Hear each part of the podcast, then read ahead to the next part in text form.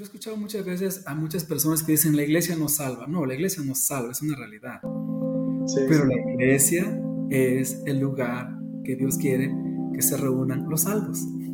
El ADN es la esencia, es el material genético del ser humano. Y al hablar del ADN, queremos hablar acerca de eso, de la esencia de la iglesia, de lo que Dios espera que sea. Hola, hola, ¿qué tal? Nos da mucho gusto saludarles en esta ocasión y darles la bienvenida a este episodio número 5 de este programa titulado ADN Iglesia. Eh, tenemos nuevamente pues a un invitado muy especial con nosotros, el pastor Eric Hernández. ¿Qué tal, pastor? ¿Cómo está? ¿Qué tal? ¿Qué tal, pastor? Mucho saludarte. Gracias a Dios, muy bien. Aquí contento por la oportunidad y la invitación que nos has hecho para poder compartir un momento, ¿no? De este tema que es bien importante. Sí, sí, sí, pastor, y realmente pues estoy seguro que va a ser de mucha, mucha bendición y pues antes que nada agradecerle por haber aceptado la invitación. La verdad es que solamente para que vean ahora sí que lo, lo, difícil que a veces se, se, vuelve, ¿no? Este, coincidir tiempos. Llevamos ya varias semanas, ¿verdad, pastor? Sí, ya varias semanas. Grabar este programa pero pues nos da alegría que hoy por fin hemos podido coincidir y ahora sí eh, poder llevar a cabo este programa que estoy seguro va a ser de mucha, mucha bendición. Y pues mire, pastor, vamos a arrancar hablando de algo que pudiera ser eh, lógico, por así decirlo, ¿no? Porque el título del programa es ADN Iglesia, o sea que estamos hablando de cómo mejorar la iglesia local. Pero al final de cuentas, ¿qué es la iglesia? ¿Cómo podemos definir la iglesia y, por qué es tan importante esta cuestión? Y esa es la primera pregunta que me gustaría plantearle, pastor. ¿Cómo podemos definir la iglesia? ¿Qué es la iglesia? Cuando hablamos de iglesia, ¿a qué nos referimos? Bueno, pues mire, la verdad es que esta pregunta eh, ha sido cuestión de discusión ¿no? a lo largo de mucho tiempo, ¿no? Si, si, vamos a la definición clásica ¿no? de iglesia, eh, vemos que, por ejemplo, la, palabra iglesia se define de, dos vocablos griegos, ek, salir, kaleo, llamar, llamado, ¿no? Eh, una definición literal podría ser los que son llamados a salir. Sí, sí. O sea, es decir, así literalmente los que son llamados a salir, ¿no? Ah, por ahí escuchaba eh, o leía por ahí también una cuestión que es como un tipo de asamblea. Pero bueno, básicamente yo creo que, que la iglesia son las personas que son llamadas a salir y hablando de un término espiritual, a salir del mundo, ¿no?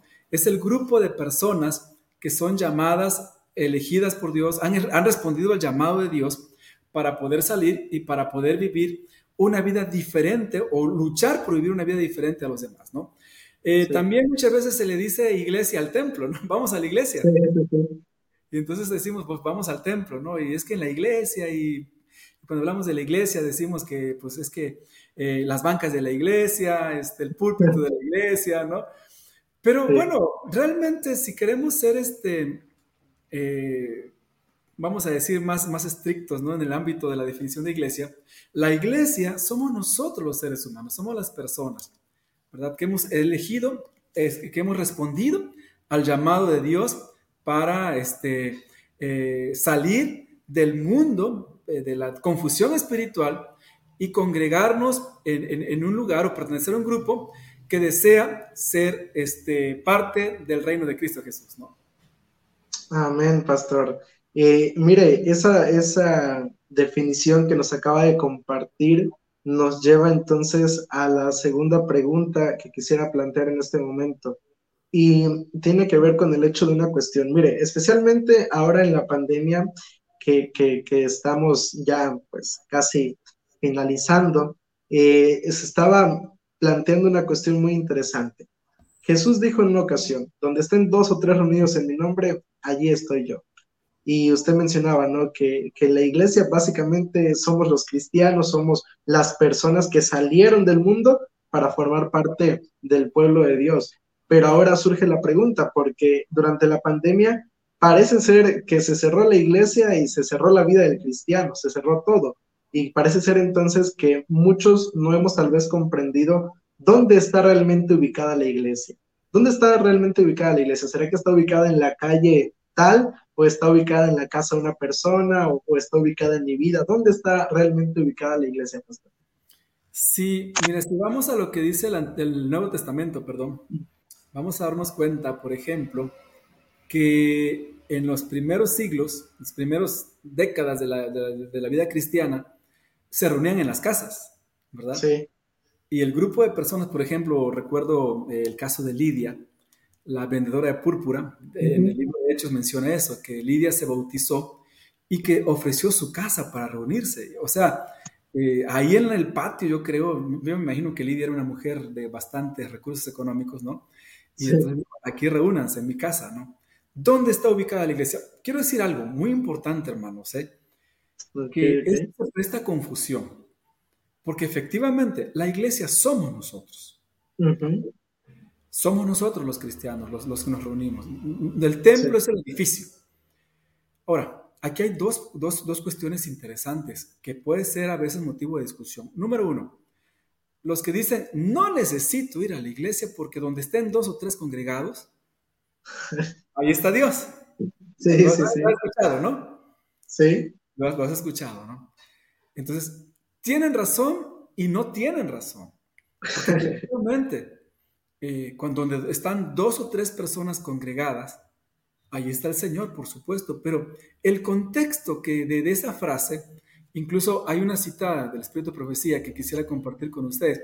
Esto está, en, eh, está en, déjeme ver, eh, viene en el Alza tus ojos del 28 de octubre. Dice, Dios, posee, Dios posee una iglesia, dice, fíjate, Dios posee una iglesia no es una gran catedral, ni la iglesia oficial establecida, ni las diversas denominaciones, sino el pueblo que ama a Dios y guarda sus mandamientos. Y aquí cita el texto de Mateo 18:20, porque donde están dos o tres congregados en mi nombre, allí estoy yo en medio de ellos.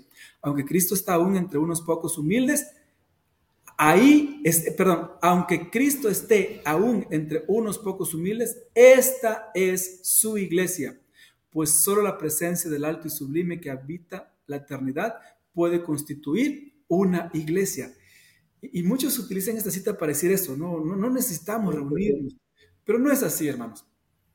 Definitivamente, la iglesia es el lugar donde Dios quiere que nos reunamos. ¿Dónde está la iglesia? En el templo. ¿Dónde está la iglesia? En una casa. ¿Dónde está la iglesia? En un patio. Pero, quiero aclarar algo, quiero mencionar algo. Esto funciona cuando no actuamos independientemente del cuerpo, pues. Ok. Porque efectivamente, ahorita en la pandemia, sí, sí, sí.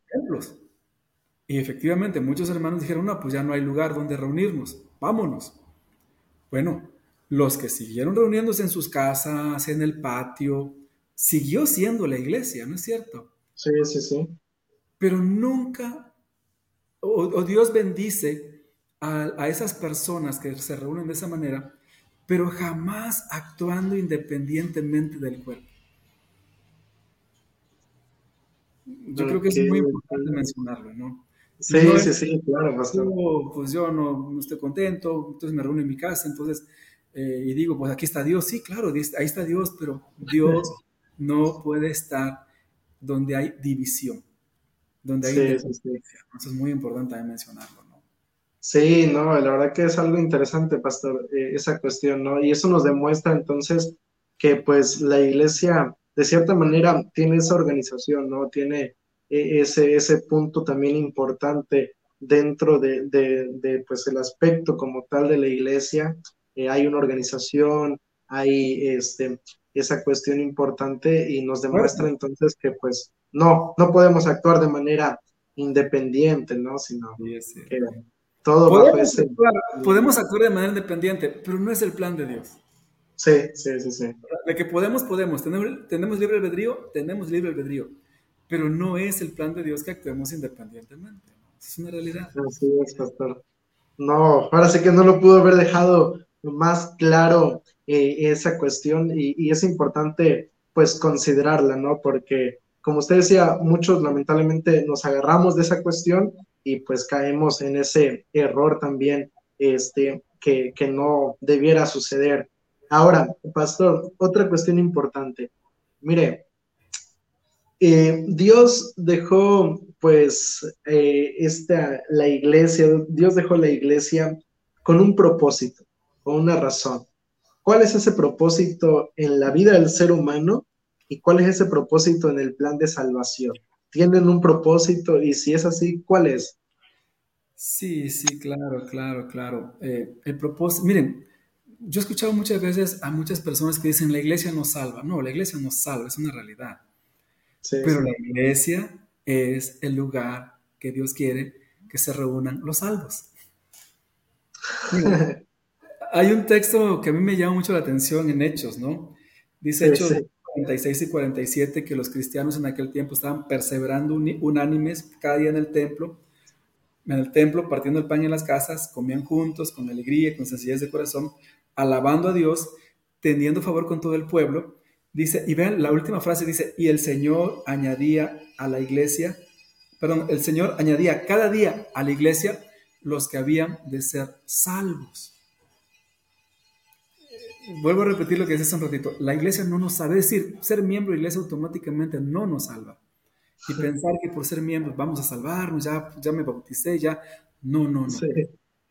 Definitivamente quien nos salva es, es la gracia de Cristo Jesús y nuestra conexión con Jesús, ¿no? De hecho, eh, recuerdas que Apocalipsis 7 menciona eso, que Juan vio una gran multitud vestido de ropas blancas que cantaban, palmas en sus manos. Y entonces el, ángel que acompañaba a Juan le preguntó a Juan, ¿quiénes son ellos? ¿no? Y, Juan le contestó al ángel, Señor, tú lo sabes. ¿Y qué le contestó el ángel? Estos son los que han lavado sus ropas en la sangre del cordero y la sangre emblanquecida. O sea, es decir, como cristianos, definitivamente dependemos de la gracia de Cristo para salvarnos, pero la iglesia, hermanos, es el lugar donde Dios quiere que se reúnan, que nos reunamos los salvos. No para salvarnos, sino porque hemos aceptado a Cristo. ¿Ok? Y esta frase, el Señor añadía cada día a la iglesia los que habían de ser salvados, salvos, es una frase muy, muy tremenda. ¿Por qué la iglesia de Cristo? Eh, vamos, leemos más adelante que, que ahí mismo en Hechos, que hubo disensión en la iglesia y que incluso los apóstoles dijeron, no, no, hubo, hubo, murmuraciones y los apóstoles dijeron, no podemos dejar de predicar por atender las mesas. Es decir, la iglesia, compuesta por nosotros seres humanos pecadores, imperfectos, pues eh, tendrá sus detalles, por supuesto que tiene sus detalles. Sin embargo, la iglesia, hermanos, eh, tiene el propósito. ¿Cuál es el propósito de la, de, de la iglesia? Es facilitar la salvación facilitar, acercarnos a la salvación, acercarnos a Cristo Jesús, confraternizar unos con otros, eh, tener una red de apoyo social, espiritual, porque lo leímos aquí en Hechos, ¿no? La gente partía pan juntos, comían, se llevaban bien, y, está comprobado que cuando tenemos una iglesia amigable, una iglesia donde nos preocupamos unos por otros, o sea, nos sentimos bien, ¿no? Nos sentimos completamente bien. Así que ese es el papel, ¿no? de la iglesia en la vida del ser humano, es facilitar la salvación hacia los que, los que ya somos salvos, ¿no? Los que hemos aceptado. Sí, mire, fíjese que hace un tiempo atrás yo este, hacía una pregunta ahí en mis redes sociales, yo preguntaba acerca de, justamente eso, ¿no? ¿La iglesia salva o no salva? Me llamó mucho la atención este, la, postura, especialmente de, de, los jóvenes, que fue pues el público con el que interactuamos por la edad que tenemos, ¿no? Eh, pero me llamó mucho la atención la postura, porque muchos jóvenes que pues pertenecen a la iglesia, etcétera, este, son, son muy, o tienen muy presente esa cuestión de que es cierto, la iglesia nos salva, pero también no han comprendido la otra parte que usted mencionaba, ¿no? Que es cierto, la iglesia nos salva, pero sí nos ayuda en ese desarrollo en la vida cristiana, nos ayuda en ese crecimiento espiritual. Y lamentablemente esa postura, luego yo preguntaba, bueno, ¿por qué ese posicionamiento, no?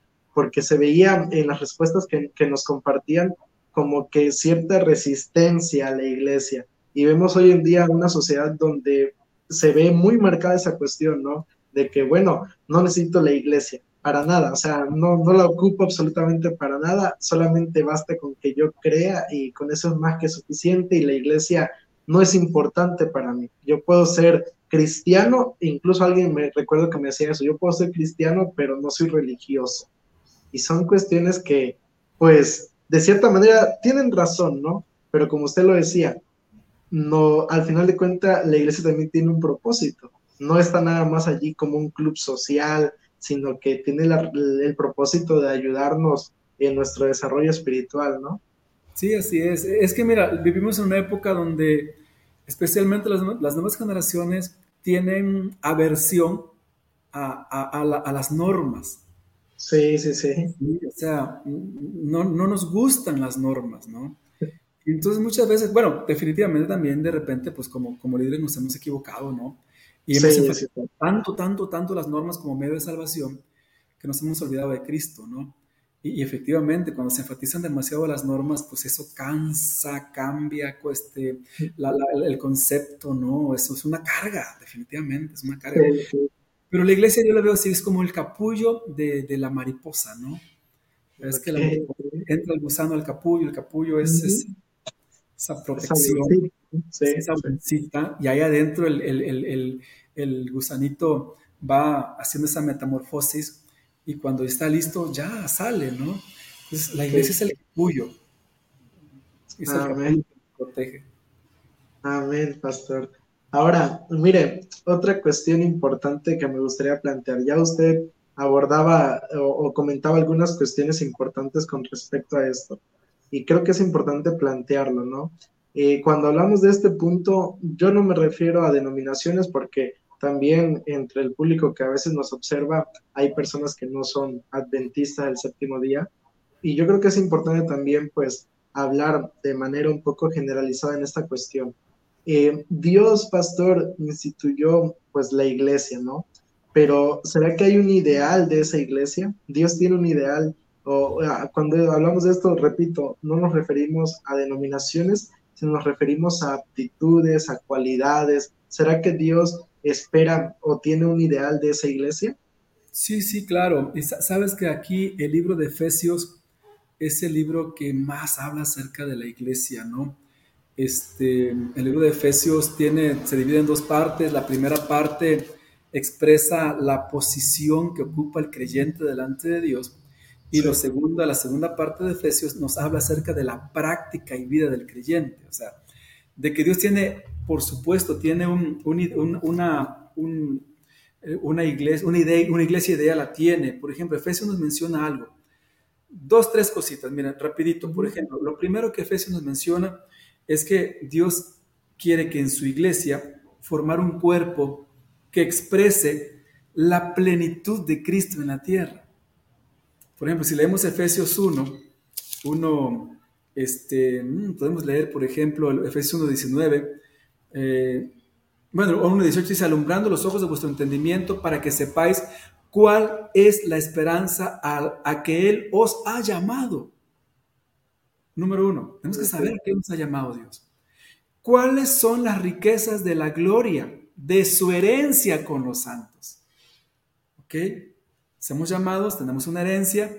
Luego dice, eh, sobre todo principado, autoridad y poder, señorío, y sobre todo nombre que se nombra no solo en ese siglo, sino en el venidero, sometió todas las cosas bajo sus pies y lo dio por cabeza sobre todas las cosas a la iglesia, la cual es su cuerpo, la plenitud de aquel que lo llena todo. Es decir, uno de, las, de, las, de los principales propósitos de Dios es ese, que su pueblo, a través de la unión en Cristo Jesús, pueda expresar la plenitud de Cristo en esta tierra. Sí, sí. O sea, esa es una de las, de las formas. Otra de las razones es equipar, madurar, fortalecer, hacer crecer a su pueblo para que alcance la victoria sobre el pecado. Eso lo podemos ver en, Efesios 3.10, Efesios 6.12, ¿no? Que dice que a través del yelmo de la, de la fe, la, la espada de la fe, podemos nosotros alcanzar la victoria en Cristo Jesús. Así que el Señor Jesús espera, el, ideal que Dios tiene para su iglesia es que nosotros podamos eh, formar un cuerpo que exprese la plenitud de Cristo y también Él, desea equiparnos, madurarnos, fortalecernos. Y que es algo muy importante, hermanos. Yo creo que aquí ya tiene que ver la responsabilidad personal, ¿no? Eh, sí. A veces alguien dice, es que yo, yo, yo no puedo cambiar. No, no podemos cambiar, pero en Cristo Jesús sí podemos cambiar, ¿no? Hace tiempo alguien me decía, yo por las buenas soy muy buena, pero por las malas soy muy mala. yo le decía, bueno, hermana, discúlpeme, pero si usted por las buenas es buena y por las malas es, es mala, entonces, ¿cuál es la diferencia con las personas que no creen en Cristo Jesús? Sí, sí, sí. Entonces, el Señor quiere madurarnos, quiere fortalecernos, quiere capacitarnos para que nosotros podamos extender esa victoria de Cristo sobre el mal. Y ese es uno de los, de los ideales que Dios tiene para nosotros. ¿sí?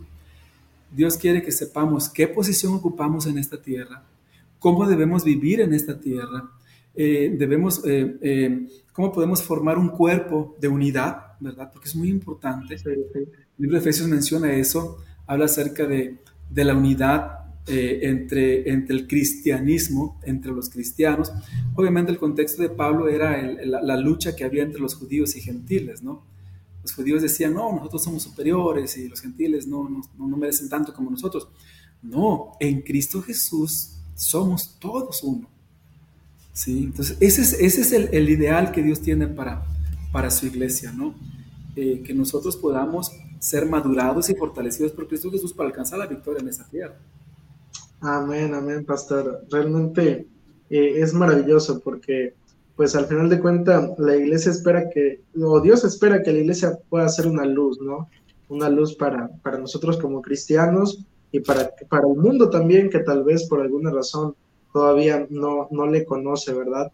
Y qué maravilloso es eso. Y creo que, pues, la forma como actuamos, la forma como somos, y cuando hablamos de esto no nos referimos solamente dentro del templo, sino también en casa, en el trabajo, en la escuela, etcétera, eh, eso de, va a reflejar muchísimo acerca de quién es Dios, ¿no?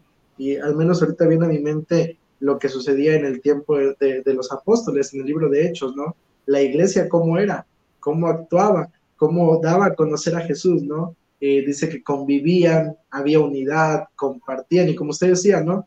Aunque había algunas divisiones en algunos momentos, aunque hubieron tal vez malos entendidos en algunos momentos, al final de cuentas la iglesia pues siguió allí siendo esa luz, siendo ese estandarte para la gente en ese momento. Y ahora, pastor, ¿cómo podemos hacer que eso sea una realidad en mi iglesia? Hablando de mi iglesia local, ¿cómo yo como líder, como miembro, como anciano de iglesia, como pastor tal vez, podemos hacer que ese ideal sea una realidad en nuestra iglesia?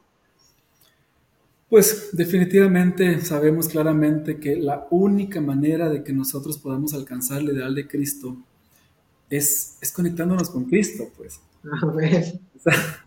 mira, eh, el libro de, de, Efesios lo menciona claramente, ¿no? Dice Efesios 6:10, por lo demás, hermanos míos, fortaleceos en el Señor y en el poder de su fuerza, ¿no? Este, y luego viene ya el famosísimo texto que lo, lo, leemos tantas veces y lo decimos tantas veces, pero a veces no lo meditamos, ¿no? Vestidos de la armadura de Dios, no tenemos lucha contra carne y sangre, tomar la armadura de Dios, este, tomar el escudo de la fe, el yermo de la salvación.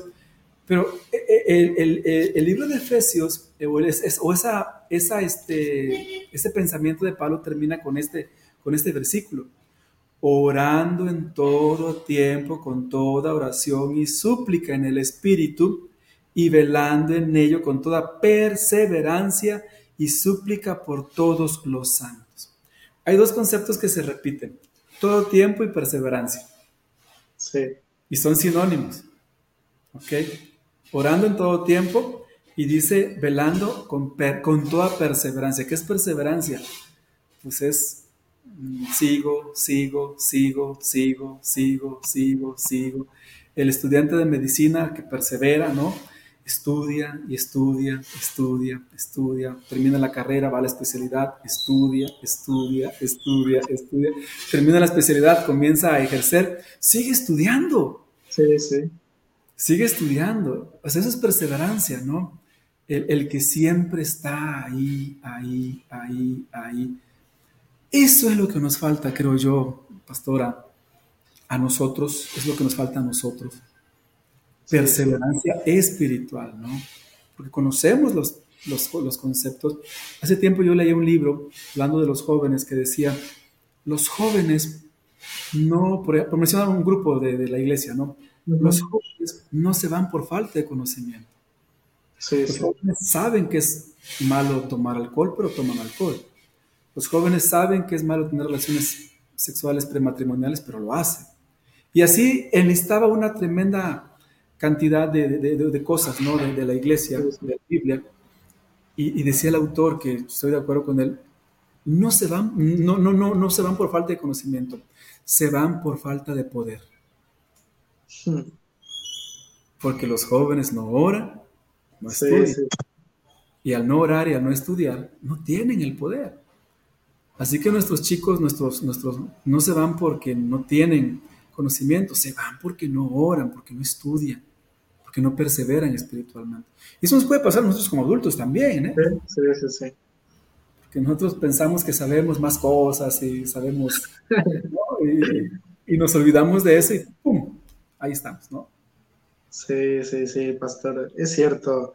La verdad es que es importante, ¿no? Pareciera ser que que la respuesta a esta pregunta tenía que ver con algo tal vez más profundo. A lo, mejor alguna persona pensaba, bueno, va a decir alguna otra cosa, tal vez eh, que sea eh, algo que no conozca, que no sepa, ¿no? Pero como bien lo decía, eso creo que todos lo sabemos.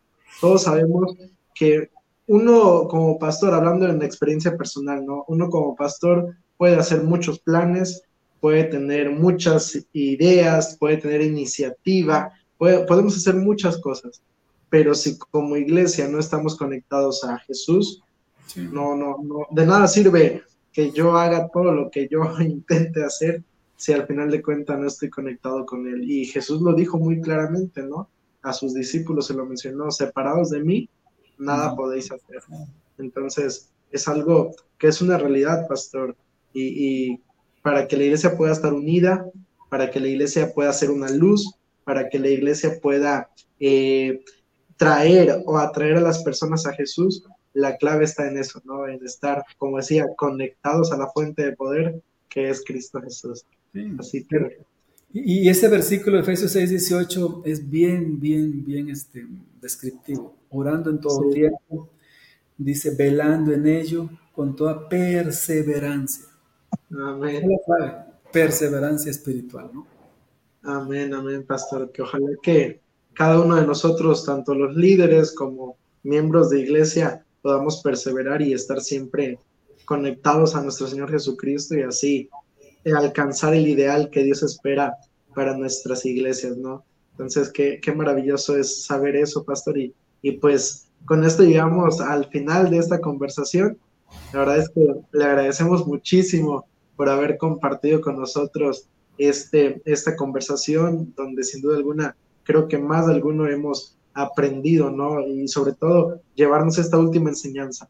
La clave para una vida como iglesia eh, correcta, para un ideal correcto de parte de Dios es estar conectados a Él. Y, gracias, pastor, de verdad, por haber apartado este momento y haberlo compartido con nosotros. No, no, al contrario, un placer para mí haber estado con ustedes, un abrazo para todos nuestros hermanos allá en sitio de Coatetelco y los que nos ven de otros lugares también, un abrazo para cada uno de ustedes. Gracias, Pastor, y pues con esto me gustaría igual dejar la puerta abierta para invitarle nuevamente a otra conversación, Pastor. ¿Cómo ve? Con, gusto, estamos en la mejor disposición.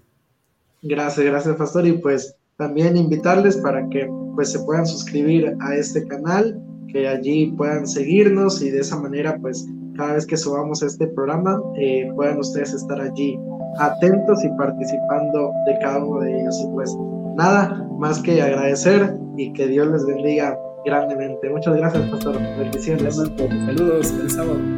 Saludos.